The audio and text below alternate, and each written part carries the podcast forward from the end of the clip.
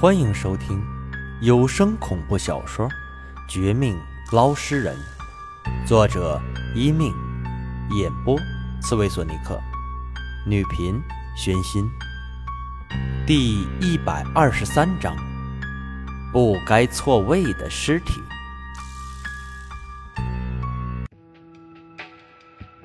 难道这附近也埋了尸体？可老宋的家人。看起来那么淳朴，不像会是做这种事儿的人，怎么可能？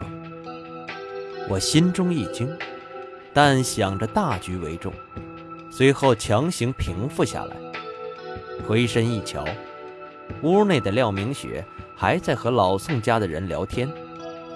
看老宋家人的表情，既没半点紧张，也没有任何破绽。更没人关心我这边的发现，似乎不是掩埋尸体的知情人。见此情景，我不敢将这事儿公开说出来，只能拿出手机，给他发了一条短信：“廖明雪，我的漂亮好媳妇儿，你猜我在他家后院发现了什么？这柴堆发黑，还有黑气斑斑。”地下有阴气、死气，多半有死人。你那边进行的怎么样？什么时候将他们弄走？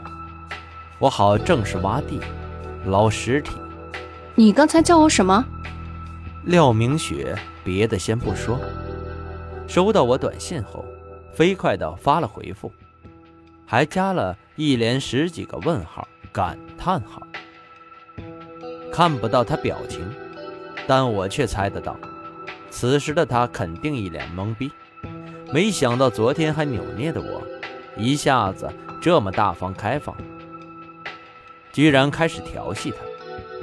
见此，我偷乐不少，也开始怀念从前一人酒吧喝醉，随便泡妹子，随便浪荡的日子。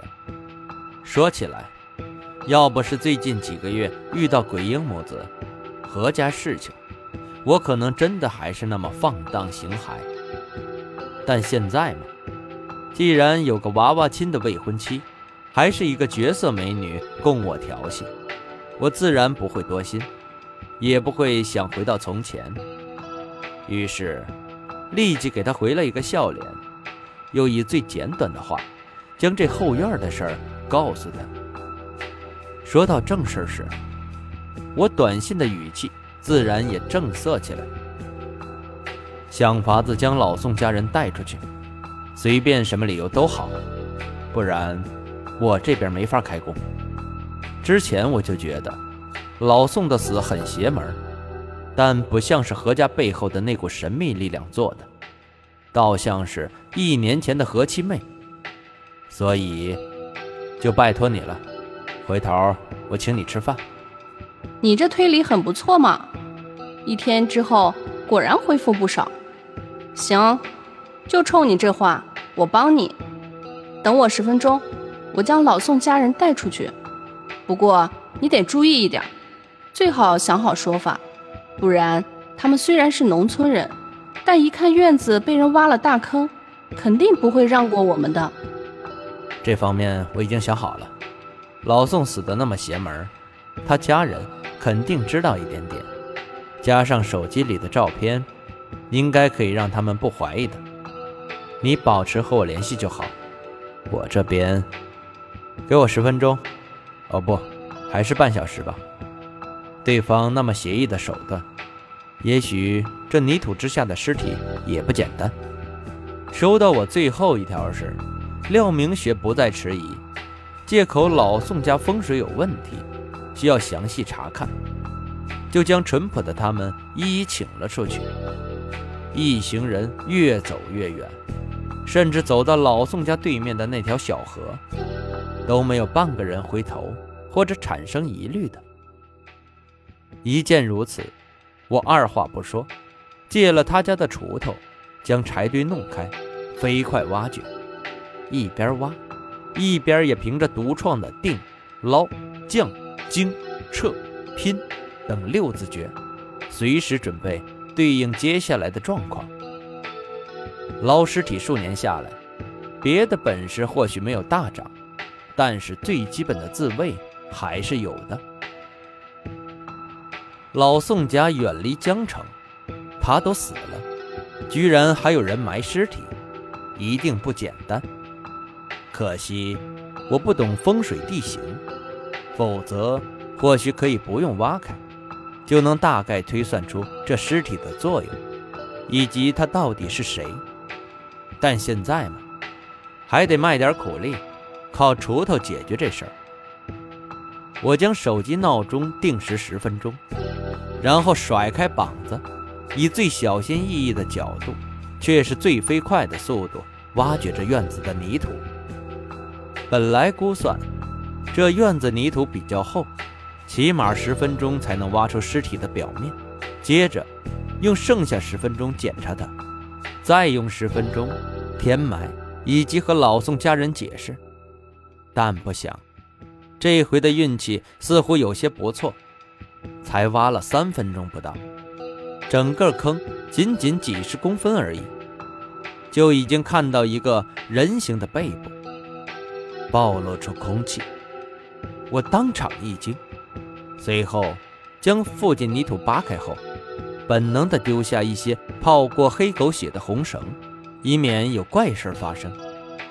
但红绳是套上了，可自己却被这尸体的样子镇住。就见这尸体不但出现的地方诡异，居然出现在老宋家后院，而且最邪门的是后背十分的粗糙，明显是干苦力活的样子。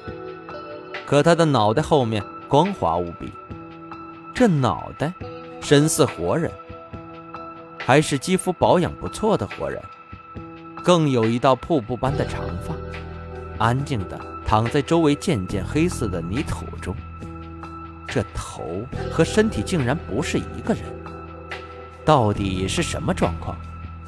躯体像是老宋那种粗人，可这头部却……越想越觉得不对劲儿。明明时间是中午，外面阳光明媚，可我周身不觉得半点温暖，反而寒意极重。好不容易深呼吸一口气，这才继续下手。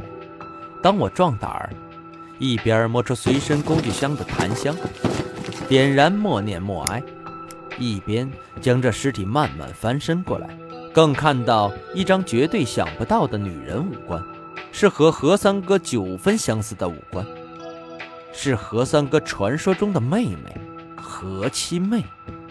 她的头怎么到这尸体？这是老宋的身体。回想起老宋公墓里的头部，我不但惊愕连连，更冒险凑上前看了一眼。果不其然，这本不该错位的何七妹人头顶上，也有一样的图案。老宋的头上画了一个北斗七星图，却是反着画的，还是用人血做的颜料。我不懂这个。但是，之前廖明雪见到时，惊得差点丢了手机。事后曾经告诉过我，这反北斗七星的图案极其邪门，是一种阴行里失传已久的邪道法术，其作用是保持相关位置不朽、不腐、长期保存。但如果用人血作画，那就更加具有不为人知的阴邪效果。说小了，可能是害死老宋的元凶；说大了，可能就是连钓鱼人都不太清楚的阴魄三宅。莫非我头顶也有类似的图案？看到眼前这一幕，被惊得说不出话的我连连退步，赶紧伸手摸了头顶一下。却没有半点发现，只得又拿出手机，将头发弄开，连拍几下，再拿到跟前一瞧时，却并没有这东西。可我也没有因此心情好太多。一方面，是何家背后神秘力量的可怕，让我心有余悸；另一方面，却是当我打算将泥土填埋回去，然后准备说辞，应付老宋人家之时，快被泥土掩埋的何七妹脸上，她嘴角貌似动了一下，说了什么话。